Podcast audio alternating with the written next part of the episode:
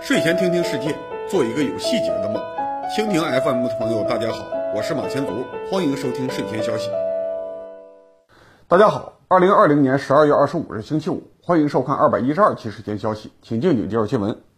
十二月二十三日，《解放日报》整版报道了浙江衢州市，里面提到了一个很少听说的地理概念——浙赣运河。杜工，你能介绍一下这条运河吗？鄱阳湖是中国第一大淡水湖，连通长江。在很粗略的地图上就能看到，汇入鄱阳湖的大河，除了从南面流过来的赣江，还有从东面三清山方向流过来的一条河信江。而最终从杭州方向入海的钱塘江，也是从这片山区流出来的。信江干流和钱塘江上游之间只有三十公里的距离。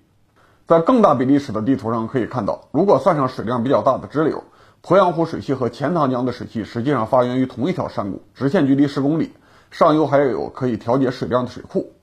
中间的分水岭名气很大，是黄山分水岭的延续，但是绝对海拔只有一百米。这个障碍对于古人来说是个大工程，对于现代人来说是个小麻烦。所以从上世纪八十年代开始，浙江就提出修建浙赣人工运河，沟通浙江和江西的内河航线。让太湖流域的船不用进长江就能到达鄱阳湖，甚至到达南面的赣州。之前交通运输部规划院写过浙赣运河规划方案研究，浙赣运河的货物以水泥、熟料、钢材、矿建原料、粮食这些大宗物资为主，要改造沿途七百多公里的航线，按照通航千吨级船舶的三级航道规划。今年四月，浙江方面批准了钱塘江上游长山江航电枢纽项目，远期规划就是通过二十三公里的运河和江西信江航道连通。今年十一月二十四日，浙江发布了义永州开放大通道西延行动方案，项目总投资超过四千亿，大部分用于交通基础设施。方案也提到了浙赣运河。不过，跨流域的工程需要国家发改委进行审批，而且为运河补水的问题也存在很大的不确定性，所以工程需要两地政府共同推动。最近，江西和浙江的相关负责人都进行了实地调研，说明这个打通自然水系的工程可能要推动了。杜工，在抗日战争之前，浙江省和江西省之间就修了浙赣铁路。毛以升主持的第一个大工程就是浙赣铁路跨钱塘江大桥。为什么还要开挖浙赣运河呢？因为和其他沿海省份比，浙江通往内地的交通干线明显不够。不算直辖市的话，二零一九年中国人均 GDP 排名最高的四个省是江苏、广东、浙江、福建四个沿海省份。除了浙江之外，每个省份都有自己明确的内陆腹地省。比如说，江苏省会南京深深嵌入安徽。经常被调侃说是安徽省会，北面徐州市民可以步行去安徽。安徽的天长线向东深深嵌入了江苏，最东面距离海岸线只有一百五十公里。现在南京地铁要延伸到安徽马鞍山市，徐州地铁要延伸到安徽萧县，两个省的交通网是完全结合的。至于广东和福建，在同样比例尺的地图上可以看到，通往内地的交通干线密度明显比浙江要高。浙江西部的山区和千岛湖水库阻碍了交通，和内地的联系要弱于其他沿海省份。所以，浙江希望修运河，把阻碍交通的钱塘江水系变成交通干线，增强自己和内地腹地省份的联系，保证经济长期增长。作为一个浙江人，我自己都很少听说钱塘江上游到杭州的水路。杜工，如果江西的船开到浙江，那能一路开到杭州方向吗？古代浙江省最主要的交通干线就是向北的京杭运河和向南的钱塘江水路。在地图上可以看到，浙江大多数城市都是沿河道分布，主要的府城都是河道交汇点。但是钱塘江上游穿过山区，落差大，浅滩多，的确不适合大船行驶。民国时期的轮船和木船线路对比，说明现在轮船运输到建德市为止，距离杭州的直线距离只有一百公里。新中国建立以后，为了充分利用钱塘江上游山区的河道落差，修了很多大型水库，其中最著名的就是新安江水电站，形成了千岛湖，还有下游的富春江水利枢纽，都截断了航道，这导致钱塘江的航运进一步衰落。如果仅仅只是挖一条浙赣运河，的确鄱阳湖的船很难直接开到杭州湾。所以浙江最近不仅仅是在上游挖运河，而是要给钱塘江流域的大坝普遍修大型船闸，这样既有水坝提高水位，消灭了浅滩，又能保证大型船只通过大坝进入上游的干流。比如说富春江船闸改造工程，刚刚拿了国家优质工程奖，通行能力从每年几十万吨提升到三千二百万吨。过去富春江最多能过二三百吨的船，现在可以过千吨的船。今年前十一个月，虽然受到疫情影响，但还是有一千六百万吨的货物通过。钱塘江的航运干线功能正在恢复。今年浙江宣布，为了提高钱塘江的干线运输能力，要在富春江上再造一座二线船闸，把双向极限通过能力提升到四千五百八十万吨。这个计划最大的受益者就是靠近江西省的衢州市。衢州市的经济在浙江省是最差一档的。二零一九年，杭州和宁波的 GDP 都已经突破了万亿，衢州还在一千多亿的水平，人均七点零九万，只比全国平均水平多一百块。睡前消息一百零七期曾经分析过衢州文化产业的问题。当地为了所谓的儒家城市品牌，发明了一套新的礼节，要求小学生见到孔子像就作揖，想和北方的曲阜抢一点高考家庭的香火钱。这个想法虽然不靠谱，但也说明衢州交通不便对实体经济的确造成了影响。现在钱塘江干线航运打通了，浙赣运河提上了日程，希望衢州可以多发展一点实体经济，也可以借着航运搞一点正经的旅游业。浙江省有八大主要水系，钱塘江只是其中的一条。那其他水系有类似的航道改造计划吗？作为一个湿润的南方省份，浙江的内河航运水平是很差的。除了北部靠近江苏、上海的太湖流域，其他地区都缺乏高级航道。到二零一二年的时候，浙江三级以上航道只有二百零七公里，还不如山东多。所以，二零一二年，浙江省做了一个内河水运复兴行动计划，原则是北提升、南畅通、东通海、西振兴。所谓西振兴，就是前面说的钱塘江航运；所谓北提升，就是积极沟通长江和太湖航道，挖掘京杭运河的潜力。现在杭州正在修一个八宝船闸，把京杭运河南段提升到三级航道，让千吨级的内河船可以从山东开到杭州。而南畅通主要是整治静静家乡温州附近的瓯江流域，让浙江另一个穷市丽水市拥有入海的航道。东通海是落实杭州的沿海地位。之前因为钱塘江的潮太大，杭州湾很难进海船。很多人都忘了，杭州其实是一个靠海的城市。好在杭州东面一百多公里就是宁波和舟山，有全世界最大的港口，所以可以把宁波当成杭州的外港。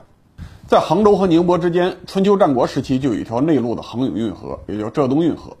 不过这条河在宋朝以后就没有太大的提升，八十年代只能走几十吨的小船。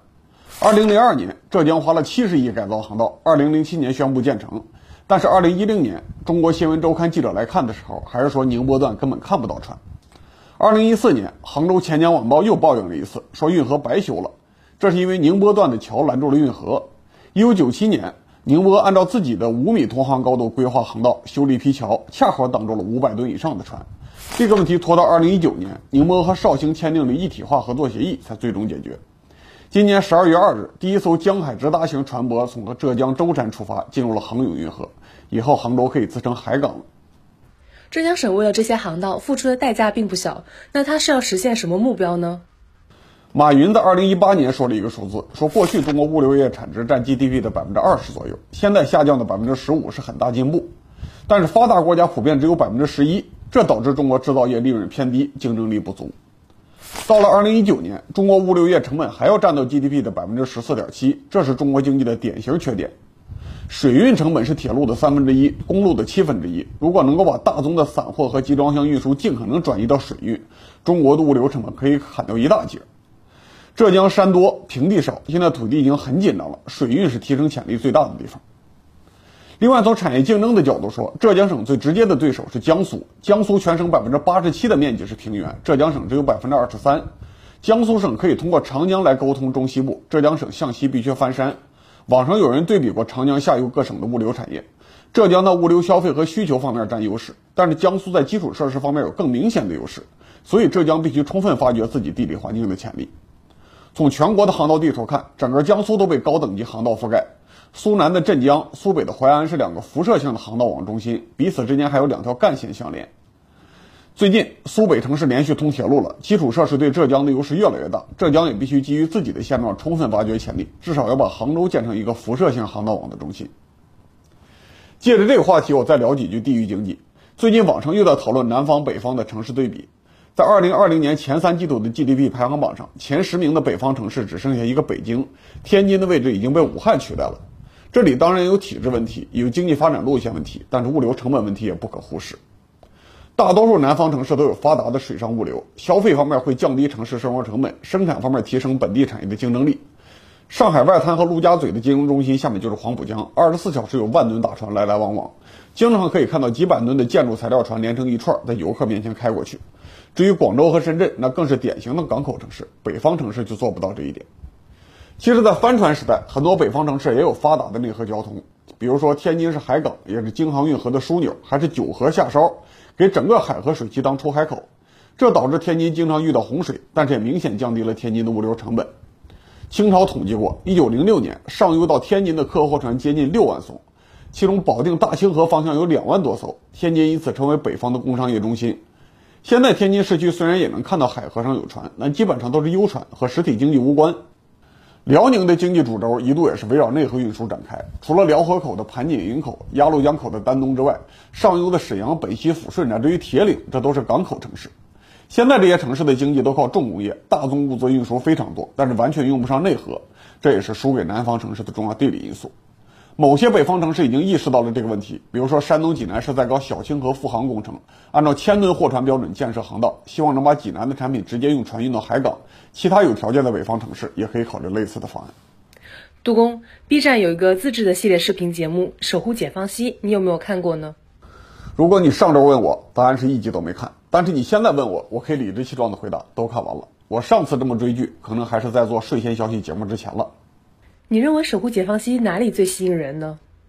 对于主流人群来说，派出所在自己的生活范围内，也大致知道派出所里边有什么事情，但是认为那是边远地带，只有遇到麻烦和意外的时候才会去。但是对于警察和一部分边缘人群来说，派出所是他们生活的中心，所有人的边缘生活加起来是他们的日常生活。普通人平时很难从派出所视角来观察社会，在感性上认识不到这个边缘社会有多大。现在他们看到直观的展示，必然会感到新奇。新奇，但是离自己并不远的生活最容易吸引注意力，而且大多数观众自己在主流社会的地位比较稳定，心理上有安全感，隔着屏幕看别人的边缘生活，就像风雪天气坐在有暖气的玻璃窗后面看到街道上的行人，这会产生潜在的幸福感，所以是非常好的下饭视频，适合主流人群全家休闲的时候看。那这种气氛是守护解放西剧组故意设计的效果吗？我倒觉得剧组自己未必有这个主观意识，他们只是利用了有时代特色的拍摄手法，利用了有时代特色的视频素材，表达了之前很难表达的概念。十几集节目看下来，我发现城市基层治安已经高度依赖于视频监控了。无论是调解矛盾，还是找出犯罪嫌疑人，决定性的证据往往来自于摄像头。第一集的第一个弹幕高潮，就是帮警察来调监控数据的工作人员发现自己就是警察要找的人。刚刚播出的第二季第五集，最有冲击力的镜头就是楼道的摄像头拍到了一个十六岁少年酒后摔死。开始，警察以为这是刑事案件，后来发现只是自己摔伤，路过的人没有叫救护车，耽误了抢救时间。这些监控视频既是基层警察工作的重心，也是整个视频节目的重心。再加上执法记录仪的现场镜头，整个节目的真实感非常强，让人感觉新奇而不荒诞，惊人而不脱离生活，所以片子很好看。如果没有这些真实的镜头，全靠事后的摆拍和重现来推进情节，肯定不会有现在的冲击力。所以，这是一个符合廉价视频设备时代的影视作品。之前如果要做类似的内容，需要大投入、大制作，现在可以用很小的团队做出来。所以，投资方不再是专业的影视公司，而是视频平台自己。估计以后类似的作品会更多。另外，这个节目让我想到了睡前消息多次提到的隐私和安全的话题。坡子街派出所只有三十五个民警，五十四个辅警，要负责几十万流动人口的治安。如果不是视频工具帮忙，根本就不可能把解放西片区管好。前面提到那个十六岁少年醉酒倒地，头几个见到的清洁工和邻居视而不见，耽误了抢救时间。但是现在是陌生人社会了，本来也不能指望陌生人对别人的安全额外负责。我希望每个人都应该戴上健康手环，数据有异常就自动给医保系统报告。然后急救中心发一个信息回来，得不到明确回复就派救护车，这才是最可靠的呼叫急救方式。守护解放西的大多数案例都证明，现代社会流动人口多，大多数社区都是陌生人社会，绝对的隐私和绝对的安全不可能兼顾。政府和公共机构必须掌握足够多的个人信息，才有可能维持基本秩序，保证每个人都有底线的安全感。这和政府收税有点像，如果你希望国家有足够的财力做事儿，就要推动决策流程透明、财政透明，在程序上给普通人足够的参与感。然后政府才有足够的信誉去收税。坡子街派出所这样的机构是典型的都市基层治安单位，他们既需要钱，也需要掌握足够多的数据，否则就不能正常运行。所以政府和公共机构必须证明自己能够守护隐私，只在必要的时候依法调用监控数据，这才能让普通人尽快适应这个全面监控的视频时代。好，感谢各位收看二百一十二期睡前消息。没有睡前消息视频版的日子，欢迎关注微信公众号“睡前消息编辑部”，收看每日资讯。我们周日再见。理性观世界，自信看中国，深度知识尽在观视频。